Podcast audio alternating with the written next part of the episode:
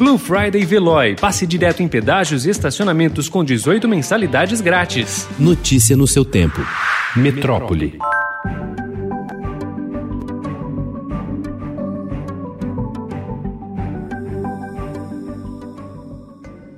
O Centro Estadual de Contingência Covid-19 já analisa retomar restrições ao lazer em algumas regiões de São Paulo, diante da alta de casos da Covid-19. A taxa de ocupação em leitos de enfermaria da capital chegou a 60% para hospitais estaduais e 66% na rede privada.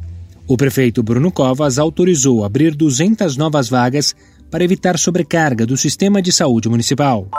A exposição de dados de 16 milhões de pessoas com diagnóstico suspeito ou confirmado de Covid, revelado ontem pelo Estadão, não foi o único episódio em que informações pessoais e médicas de pacientes ficaram abertas nas redes. Em junho, a organização não governamental Open Knowledge Brasil identificou uma vulnerabilidade no acesso ao sistema de notificação de casos de Covid-19 do Ministério da Saúde, que também tornava possível o acesso aos dados de pacientes submetidos a testes da doença A polêmica sobre os testes para diagnóstico prestes a perder a validade ampliou o estremecimento das relações entre o ministro da Saúde, Eduardo Pazuello, e o presidente Jair Bolsonaro. Antes da nova crise no governo, Pazuello já estava desgastado por ter sido desautorizado pelo presidente, que chegou a cancelar o acordo para a compra de 46 milhões de doses da vacina chinesa. Em recente conversa com amigos, Pazuello, que é general da Ativa, se queixou da pancadaria e disse que, se sair, sairá feliz.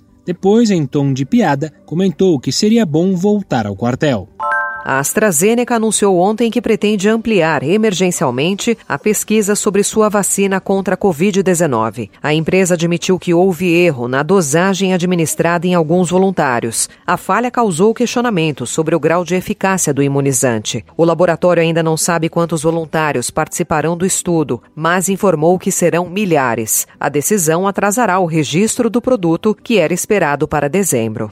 Com muitos corpos a enterrar e orientação do Instituto Médico Legal para evitar o mau cheiro, os velórios no cemitério municipal de Itaí, no interior de São Paulo, cidade onde moravam 37 dos 41 mortos no acidente entre uma carreta e um ônibus com funcionários de uma fábrica têxtil, duravam cerca de duas horas e os sepultamentos, feitos a toque de caixa e na presença de poucas pessoas, vararam à noite. Todos os caixões estavam fechados. Em alguns, havia apenas uma pequena foto da vítima.